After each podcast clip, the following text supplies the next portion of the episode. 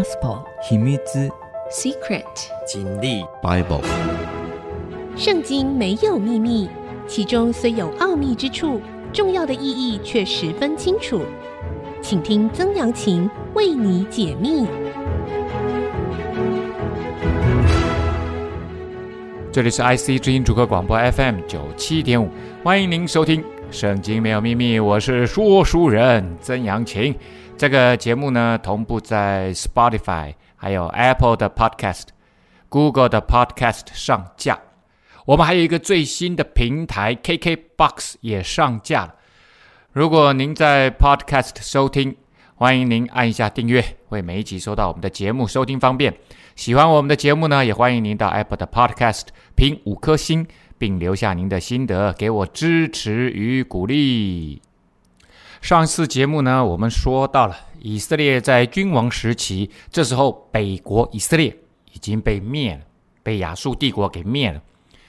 亚述帝国的箭头现在就指向了南国，而这时候执政的是非常爱足敬虔的西西家王，他呃执政的时间大概在 B.C. 七一六年到六八七年，所以他跨了。七百年这个时候，而上一次节目最后也就讲到了亚述王西拿基立现在来围城啊，围耶路撒冷，差不多就在 B.C. 七百年的时候。那西拿基立呢，借着使者就讲了很多狂妄的话。以赛亚呢，先知啊，就来到西西家王面前宣告上帝的审判了。他说呢，西拿基立亚述王借着使者辱骂主。辱骂耶和华神呐、说他可以率领战车上山顶啊，哦，他可以攻进黎巴嫩的这个呃山地的深处，哦，高大的香柏树啊、松树都被他砍伐了，而且呢，他说要用脚掌踏进埃及一切的河。如果连这么强盛的国家都被他攻下来的话，你犹大国算什么呢？结果呢，以赛亚呢，上帝就借着先知就说了，他要让他的坚固城。变为荒废，变为乱堆啊！而且呢，你坐下，你出去，我都知道。你向我发烈怒，我都知道。上帝说啊，你以西拿基立亚述王向我发怒，我都知道。你狂傲的话达到我耳中，所以呢，最后上帝说，犹大国还会有剩下的人在这里吃喝。而且呢，向下扎根，向上结果，后年还要吃自己啊所种的葡萄园。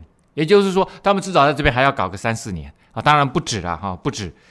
而且呢，上帝就审判说，亚述王从哪一条路来，必从哪一条路回去，必不得来到这城。讲的这位亚述王就是西拿基立。果然呢、啊，一直到他死都没有办法把耶路撒冷。攻下来，然后呢，那一天晚上当夜，耶和华的使者出去，在亚述营中杀了十八万五千人。清早有人起来一看，都是死尸了。所以上帝亲自出手，十八万五千人呐、不得了啊！结果呢，呃，亚述王西拿基立匆匆忙忙呢，就逃回拔营啊，逃回亚述去了啊，住在尼尼微城他们的首都啊。那一直过了快二十年。他都没有再踏上啊以色列犹大国的这块土地，南国的这块土地。然后有一天呢，他在他的呃神庙里面哈，在尼斯洛神庙里面叩拜啊。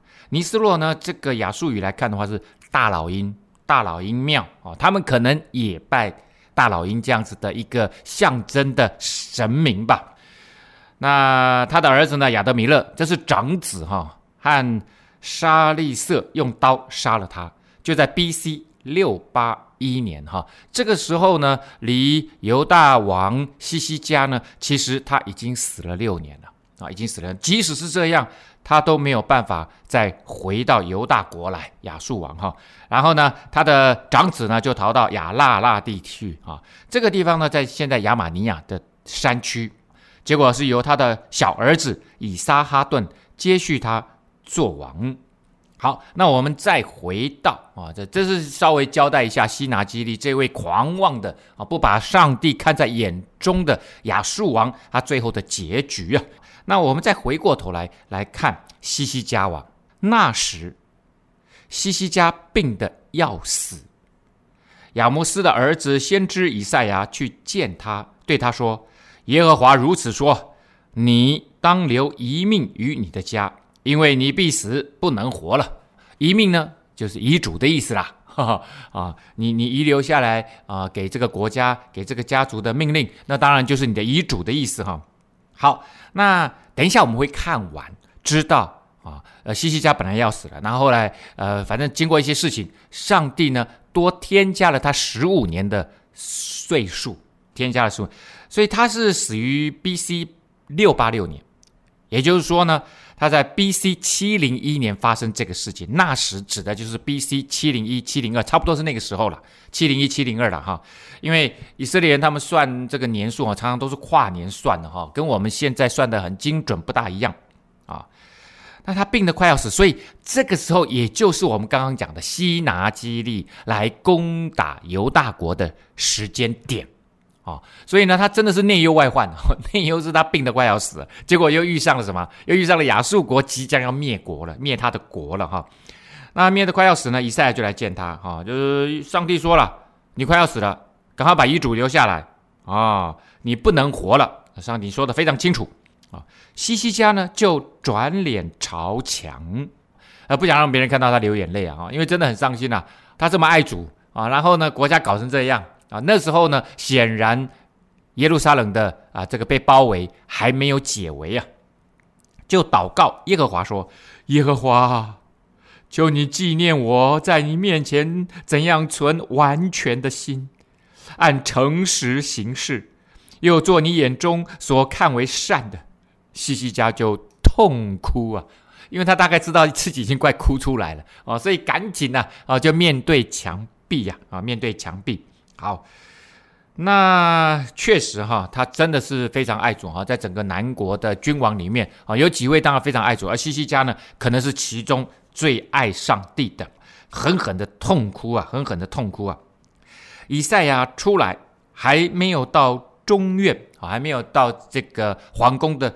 院子啊，耶和华的话呢，就临到他说：“你回去告诉我民的君西西家说，耶和华你族大卫的神如此说：我听见了你的祷告，看见了你的眼泪，我必医治你。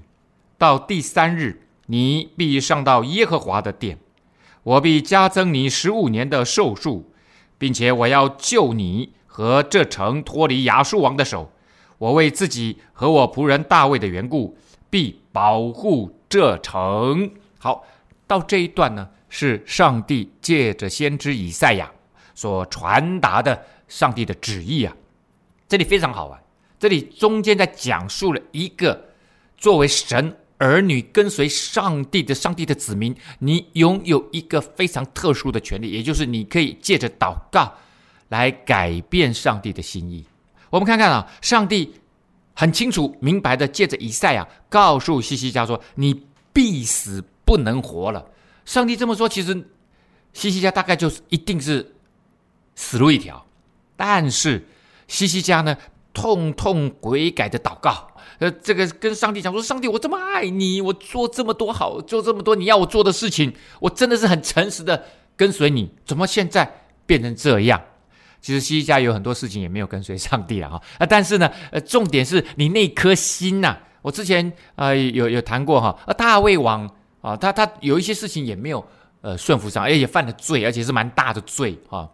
可是呢，上帝最后在新约使徒行传第十三章的时候，为大卫做见证说，他是合我心意的人，凡是愿意遵行我的旨意，光是愿意遵行上帝的旨意，上帝就很高兴了。即使他并没有哦，每一件事情都遵行上帝的旨意，也犯了很大的罪啊，但是他认罪悔改，诶，认罪悔改，这又符合上帝的心意了。所以呢，这里西西家这样子讲痛哭的时候，一定也为很多事情在那个地方悔改，告诉上帝，他不会只只祷告这么两句，他只是只写这两句而已了哈。结果呢，就在这一瞬间。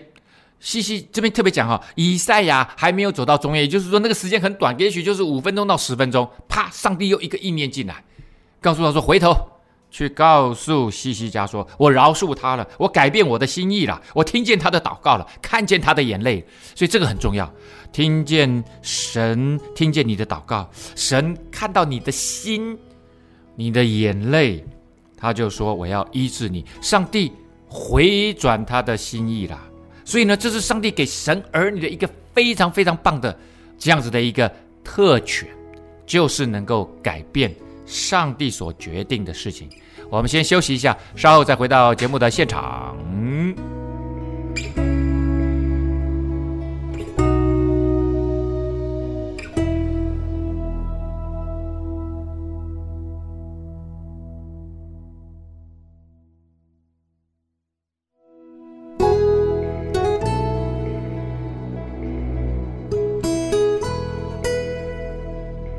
欢迎您回到《圣经没有秘密》，我是说书人曾阳晴。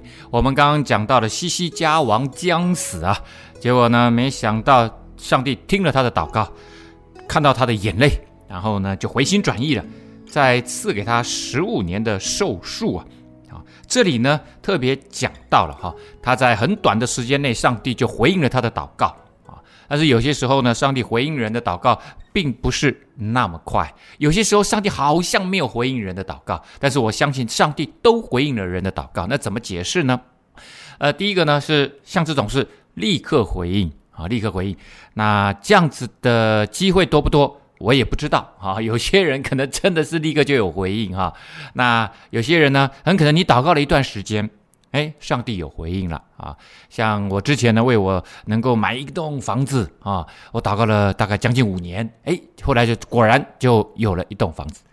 那有些时候好像你祷告了半天没有房子，但是我相信上帝一直有在听你的祷告，上帝有更好的安排。可能上帝知道未来呢，哎，你要被公司派到远方去，有了房子呢，对你来讲是一件很麻烦的事情。啊，可能是这样啦，就是上帝有他整全的计划，他是从永恒到永恒的上帝，他看整个人的生命是看整体的，所以我们看的点，我们顶多看到线而已，我们很难看到一个面，很难看到一个立体的人生啊。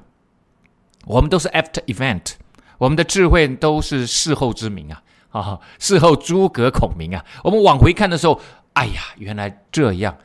后来你才知道为什么上次上帝没有回应你那样的祷告，而上帝用了另外一个这样子的方式来回应你的祷告，让你的生命被带领的更加的美好，这是其中一点。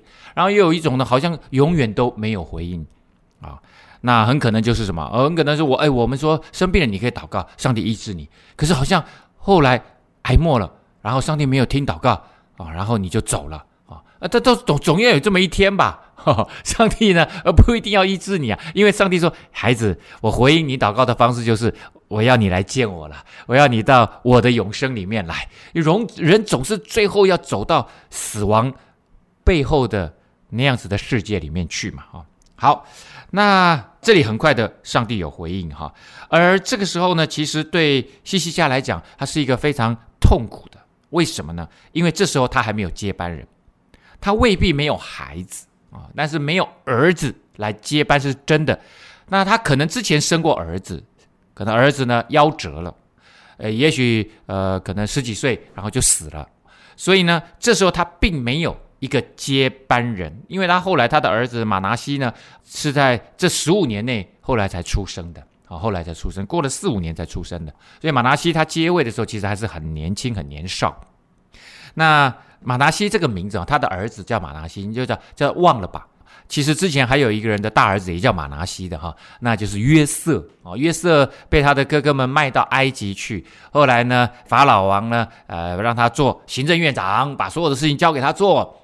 约瑟还还帮他娶了亲啊。约瑟的第一个大儿子就叫马拿西啊，就是忘了吧，忘记了啊。为什么会有人叫这种忘记？一定是之前有不好的经历。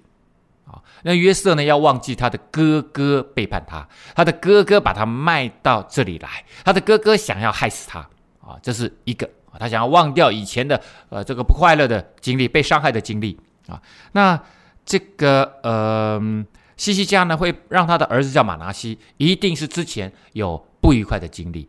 那看起来并没有哦，那很可能就是什么？很可能就是他有一个大儿子啊，呃过世了。啊，没有办法接他的位，他非常的伤心，他要忘记那个伤心，他认为神给他玛拿西就是让他忘记之前的悲伤悲痛啊。好，这是另外一个哈。好，那以赛亚呢就告诉他，而且神不仅给你十五年的岁数，而且要救你和你这城脱离亚述王的手。所以很奇妙的哦，上帝讲的这话，最后灭了啊犹大国的，果然就不是亚述国了。啊，就不是亚述帝国了，而是另外一个帝国——巴比伦帝国啊！所以上帝说了话，他就会必会成就！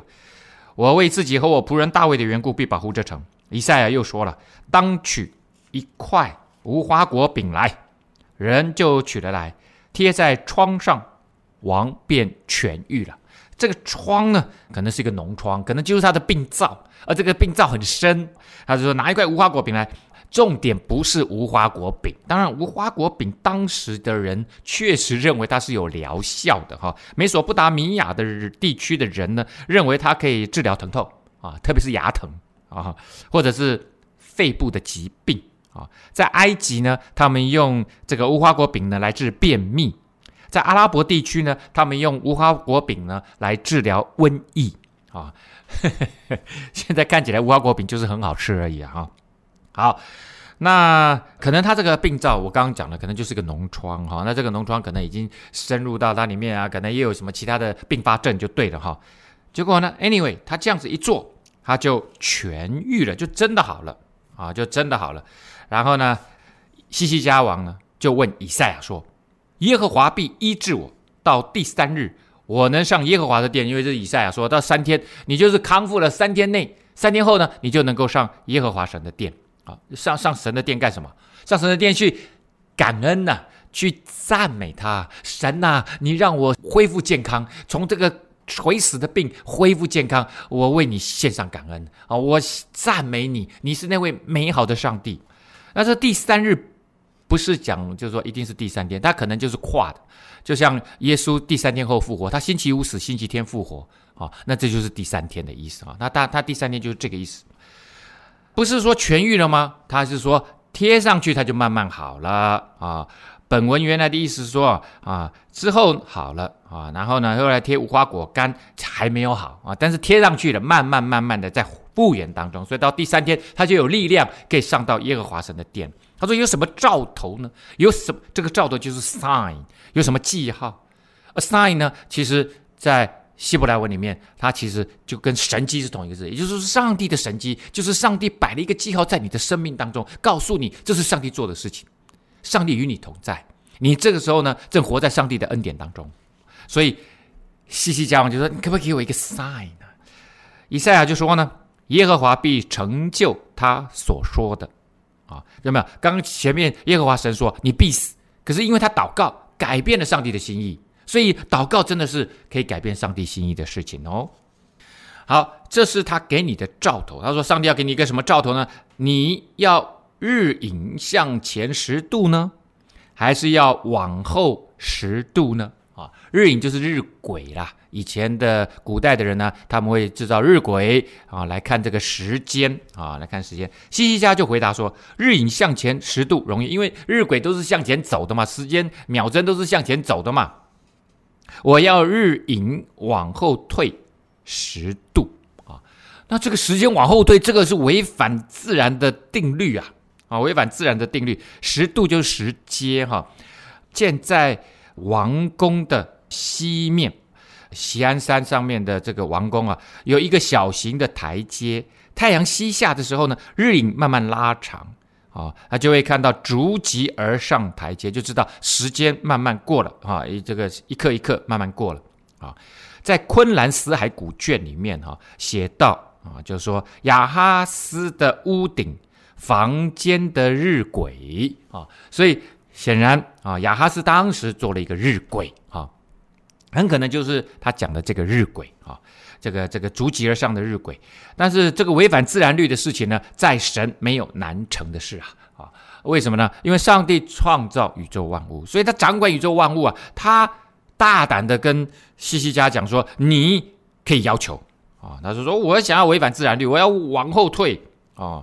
啊，自然为神所创啊啊！呃，也为神所掌管呐、啊。先知以赛亚就求告耶和华，耶和华就是亚哈斯的日晷向前进的日影往后退了十度啊。啊，完全啊、让这个西西家看到神的大能，他这个病神的大能可以医治，甚至能够让大自然往回退，违反大自然的定律。上帝愿意为了一个敬虔的人的祷告啊，一个敬虔人的这样子的一个呃需要啊，他愿意做这事啊，这就是神儿女的啊，成为身为神儿女的美好，神大有恩典的神。我们休息一下，稍后再回到节目的现场。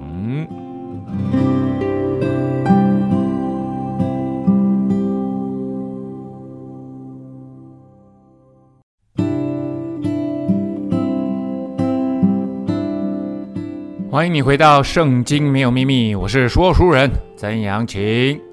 西西家王呢，他祷告上帝，上帝就让他多十五年的寿数，而且让他看到了日晷有办法往回退时阶啊。犹大王西西家患病已经痊愈了啊，其实慢慢痊愈，他三天后可以上耶和华的殿去敬拜赞美他，去感恩呐、然后最后慢慢好了，就作诗说。啊，做了一首诗。等一下，我们来读这首诗哈。那这首诗大概是大卫王是很会写诗嘛哈。然后接下来就是所罗门王也写诗。他们这两位之后呢，唯一犹大国君啊，呃所写的诗啊。所以后来的呃君王都不太会写诗了啊。然后西西家也写了一首诗，就是他感恩上帝医治他，给他多十五年岁数的这样子的一首诗啊。我说。我正在中年之日，必进入阴间的门。我剩余的年岁不得享受啊！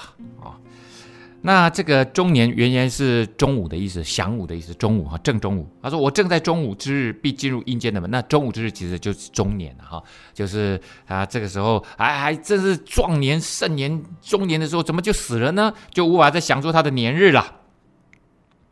特别是君王嘛，哈，这特别有这个资源可以享受，哈。我说，我必不得见耶和华，就是在活人之地不见耶和华，我与世上的居民不再相见呐。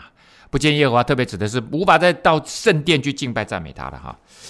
我的住处被迁去，离开我，好像牧人的帐篷一样。我将性命卷起，像织布的卷布一样。耶和华必将我从鸡头剪断，从早到晚，他要使我完结啊！这里用了两个比喻啊，呃，来说明他要离开这个世上。一个就是他的住处被迁去，离开我。这个住处呢，指的就是他的身体，我们的生命灵魂住在这个身体里面。然后这个身体呢，要被搬走，离开我，好像牧人的帐篷一样。呃，我们的帐篷呢，很容易破碎，很容易就用完了就丢了啊，就就不能再用了，太修补太久了，生病每次生病都是在修补嘛哈，啊后来就没用了，没得用了啊，就是这个身体已经没用了。好，我的性命也好像织布机上面的布一样，织布机呢织完一块布，只要把连在织布机上面的呃线剪断，就可以把整块布拿下来。然后呢，他就说我的性命啊。好像被卷起来一样，像织布机上面的卷布一样的。我织了这个布，到最后就被卷起来了。耶和华上帝必将我从机头，就织布机的头剪断，就我刚刚讲的，把那个线剪断，生命就完结了。上帝就把我收走了。从早到晚，他要使我完结。现在呢，从早到晚，上帝好像都准备在做这个动作。这个意思就是什么？我现在是命在旦夕呀！啊，我使自己安静直到天亮。他像狮子。折断我一切的骨头，从早到晚，他要使我完结。又来一次，哦，命在旦夕，命在旦夕，哈、从早到晚，他要使我完结。然后他像狮子折断我一切的骨头，讲说他在他这个病啊，真的让他带来很大的痛苦啊、很大的痛苦。我像燕子呢喃，像白鹤鸣叫，又像鸽子哀鸣。我因仰观，眼睛困倦。耶和华，我受欺压，求你为我作保啊！然后他就说：“哦，我就像那些鸟啊，好像燕子呢喃呐，哦啊，啊，啊哀哼啊，呻吟啊，像白鹤鸣叫，哦，痛啊，哈，又像鸽子哀鸣，哦，哦，到底怎么办呢？要多久啊？这个病啊，哈，仰观呢，我向天上观看，观看什么？观看耶和华。可是我呢，观看好像都没有作为，我眼睛困倦呐，啊，他说：上帝，我就这么受欺压。”啊，呃，这个是内忧外患。我看外面有什么亚述王的欺压，现在我的病也来压我。哦，求你为我作保啊！哦，你看看我，你为我担保，我难道不顺从你吗？不不敬虔吗？不跟随你吗？呃，我的信仰没有纯正吗？我有什么可说的呢？他应许我的，也给我成就了。我因心里的苦楚，在一生的年日必悄悄而行。这边前面讲他的痛苦。在病中的痛苦，接下来开始要反转了啊！开始要反，他说：“我我不要再讲了，哦，不要再讲我的痛苦了，不要再看我的问题了啊！”他答应过我的，他也曾经为我成就，所以这位上帝是听我祷告的那位上帝，他知道我所需要的一切，他曾经答应过我，所以他讲这句话的意思就是，我相信他未来还是会答应我，他会还是未来还是会听我的祷告，因为我心里的苦楚，我这一生的年日必悄悄而行，主啊！人得存活乃在乎此，我灵存活也全在此，所以求你使我痊愈，仍然存活。他说：“人能够存活，都是因为你，你让我们存活，还留着一口气。”他说：“我们的生命气息都在乎上帝，上帝把他的灵，我讲说那个如哈，那个神的圣灵，就是神的气息，吹进人里面，人就得活了，就是那个如哈。看呐、”我受大苦，本为使我得平安。你因为爱我的灵魂，便救我脱离败坏的坑。因为你将我一切的罪扔在你的背后。上帝不看我们的罪，这是上帝的恩典呐、啊，上帝的慈爱啊！要不然我们人最终的终点都是罪的代价，就是死啊！而那个死是永远的死啊，没有办法进入上帝的永生啊，要进入到地狱里面受那永火的烤啊！他说：“我受极大的苦啊，为了使我得平安。为什么？因为先讲哈，信了耶稣，信了上帝啊，并不代表人生没有痛苦，一样有痛苦。但是耶稣说我赐下平安啊，你们生命中间还是有苦难，但是你们不用害怕，我已经胜了这一切，而且你们蛮有平安啊。那所以这些痛苦苦难对于人生的意义究竟是什么？”有些时候，这些会带领你更与神亲近，因为你更紧密的祷告，上帝帮助你胜过这一切的苦难啊，这是其中一个啊。而另外一种呢，好像上帝从头到尾也让你不知道这苦难的由来是在哪里，它在哪里会终结，就像约伯一样啊，约伯一样，但是他让约伯更加认识这位上帝啊，呃，这个给予的是耶和华，收取的也是耶和华。而他最后呢，上帝直接让他面对面看到神，与神面对面之后，他就知道所有的问题都不是问题了，上帝就是他的答案啊！而这上帝带来的就是那真实的平安啊！你你因为爱我的灵魂，这灵魂就代表是生命啊！你因为爱我的生命，你要救离我脱离败坏的坑，所以呢，有些时候痛苦啊，让你与神更亲近，让你。更加的啊，呃，不要呃，这个这个与神亲近以后，远离那个罪啊，远离那个死亡。原来阴间不能称谢你，死亡不能颂扬你，下坑的人不能盼望你的诚实啊。他的意思是说，上帝啊，你你你要救我，因为我死了以后，我就不能敬拜赞美你了哈，不能称谢你，不能颂扬你了哈。你要救我吧，只有活人，活人必称谢你，像我今日称谢你一样。为父的必使儿女知道你的诚实。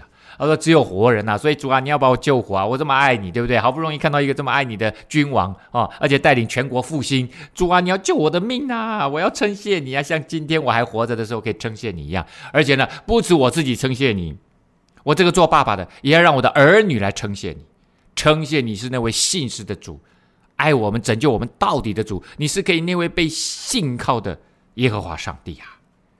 耶和华肯救我，所以我们要一生一世在耶和华殿中用丝弦的乐器唱我们的歌啊！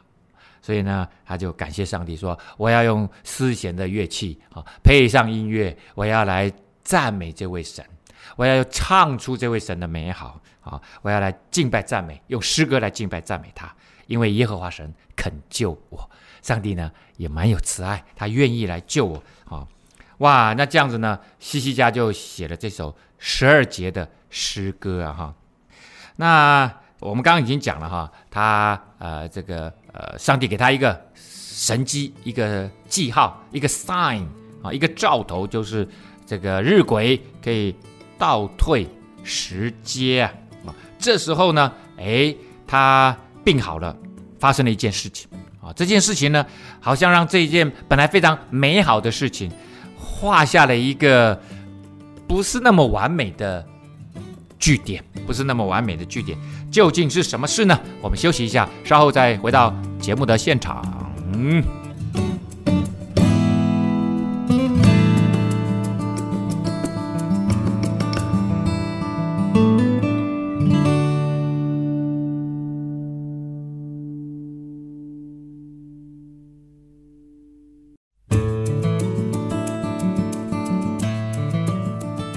欢迎您回到《圣经没有秘密》，我是说书人曾阳晴。刚刚我们讲了南国，呃，犹大国的王西西家王啊，大约是在 B.C. 七零一年的时候生了一场大病啊。上帝呢借着先知以赛亚来告诉他，后来呢他被上帝医治了，而且呢给了他十五年的岁数，他还写了一首诗来感恩呐、那个时候呢啊就在。他病得医治的时候，当然后来也是上帝把亚述王赶走了以后，巴比伦王倒是来了啊。巴比伦王这时候其实还是也属于亚述帝国的一个附庸从属国啊。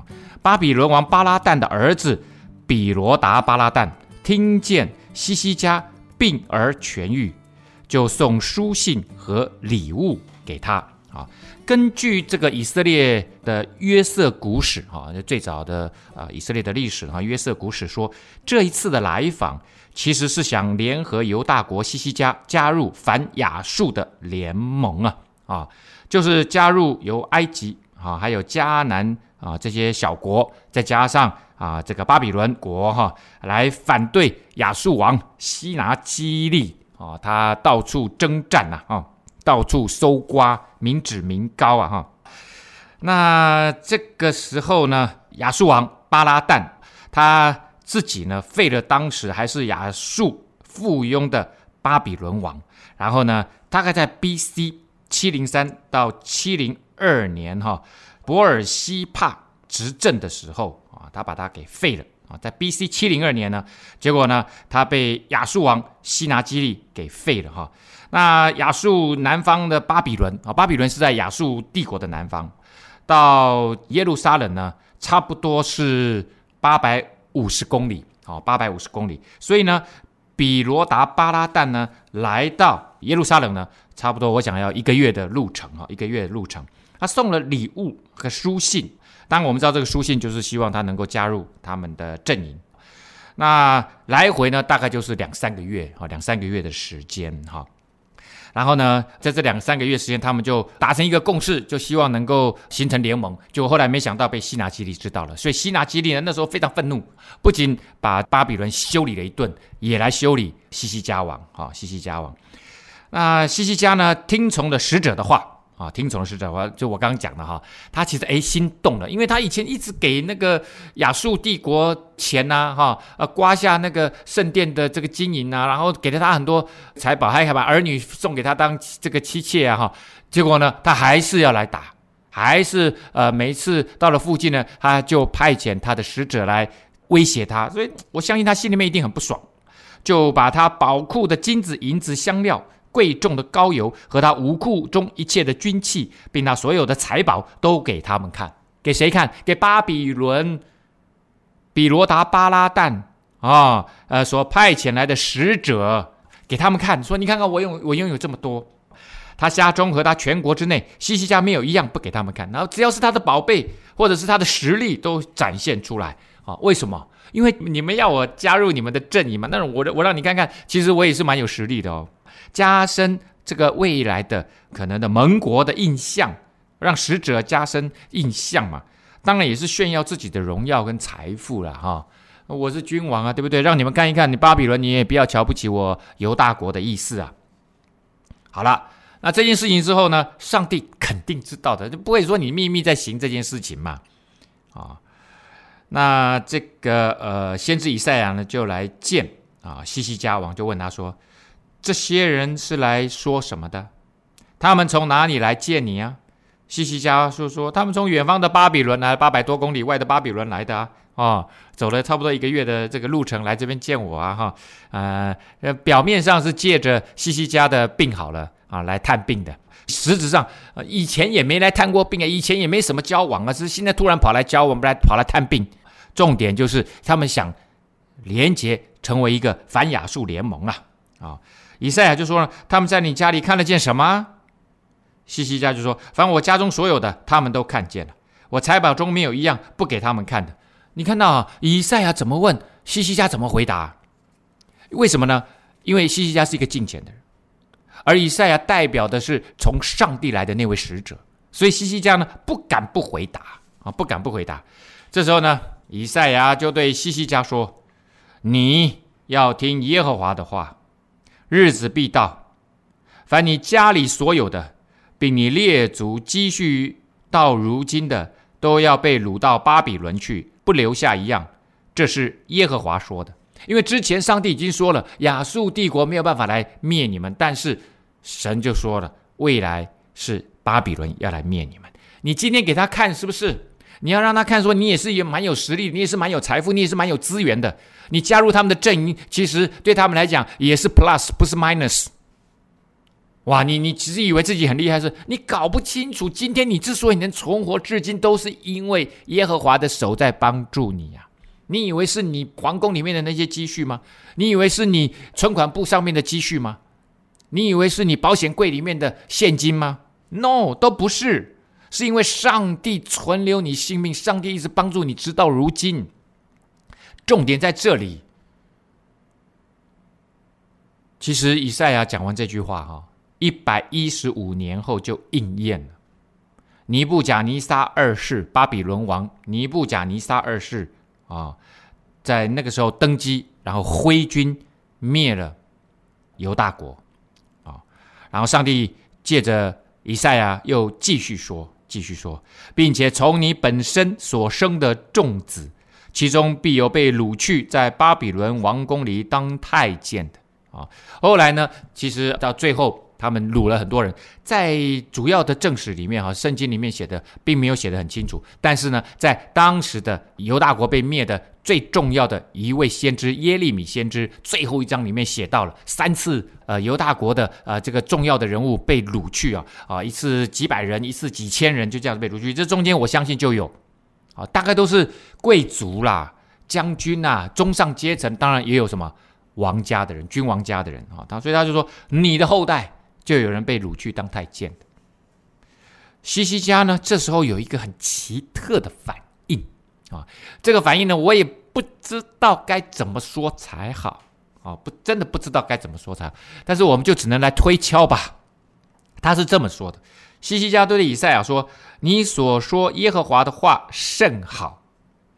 若在我的年日中有太平和稳固的景况，岂不是好吗？”这个 anyway，他知道他自己错了哈，这这是第一点，没没问题啊。但是他也没有对这件事情，对他所做这些进行很明确的认罪悔改啊啊。第二个呢，他的意思就是神啊，你延迟你的惩罚，我为此感谢你啊。就是你你那是一百多年后的事情了啊，一百多年后，我都不知道是第几代子孙了啊，其实也就是第三四代嘛啊，呃，这就会发生的事情啊，至少在我目前还活着的时候。哦，没事儿，我看不到这个我们灭亡的日子，甚好甚好。可是即使是这样，你感谢上帝没有立刻惩罚你。即使是这样，我都觉得他这样子讲好自私啊！哦，虽然过了一百多年才实现这上帝借着先知讲的这个预言，我还是觉得这很自私哦。呃，这时候也许。啊，我也我也不知道，因为因为这已经是历史了。我们的这个事后之名，也许他应该好好的在这件事情上再求神上帝，不要呃，上帝你是蛮有怜悯、蛮有慈爱的神哦，千万千万，请你不要这样，不要这样哈，哎，再再求求上帝吧。好啦，呃，无论如何呢，呃，西西家王哈病得医治啊，亚述王西拿基立啊，被上帝呢一夜之间杀了十八万啊，几千个这个士兵啊，然后兵也退了啊，他们暂时解围了啊。可是呢，呃，后来发生巴比伦的使者来看啊，来探病的事情啊，来想要结盟的事情啊，这件事情却留下了一个不甚完美的句点啊。西西家其余的事和他的勇力，他怎么样挖池挖沟引水入城，都写在犹大列王记上。西西家与他列祖同岁，他的儿子玛拿西接续他做王。玛拿西呢，登基的时候十二岁，所以呢，我们可以看得出来哈，他最后这十五年里面，啊，大概是第三年生了马拿西，或第四年生了马拿西。然后马拿西呢，就在爸爸死以后登基，年十二岁啊，年十二岁。那挖池啊、挖沟啊、引水入城啊，哈，这些重点哈，都是他知道他的国家哈已经岌岌可危了啊。其实这时候的犹大国已经很多城被这个亚述帝国哈给占领了啊，给占领、给攻下来了啊，只剩几个大的城哈，这个耶路撒冷附近的大的城还维持住。那他就很怕再一次被围城。如果再一次被围城呢，呃，食物的供应、水的供应非常的重要，所以他就一直在做这些工程。啊，未未雨绸缪啦啊！为了未来啊，可能在发生相同的危机的时候，他们不至于哈、措手不及呀、好，那接下来呢，马拿西的事情，我们就下次节目再见喽。圣经没有秘密，我们下次再会。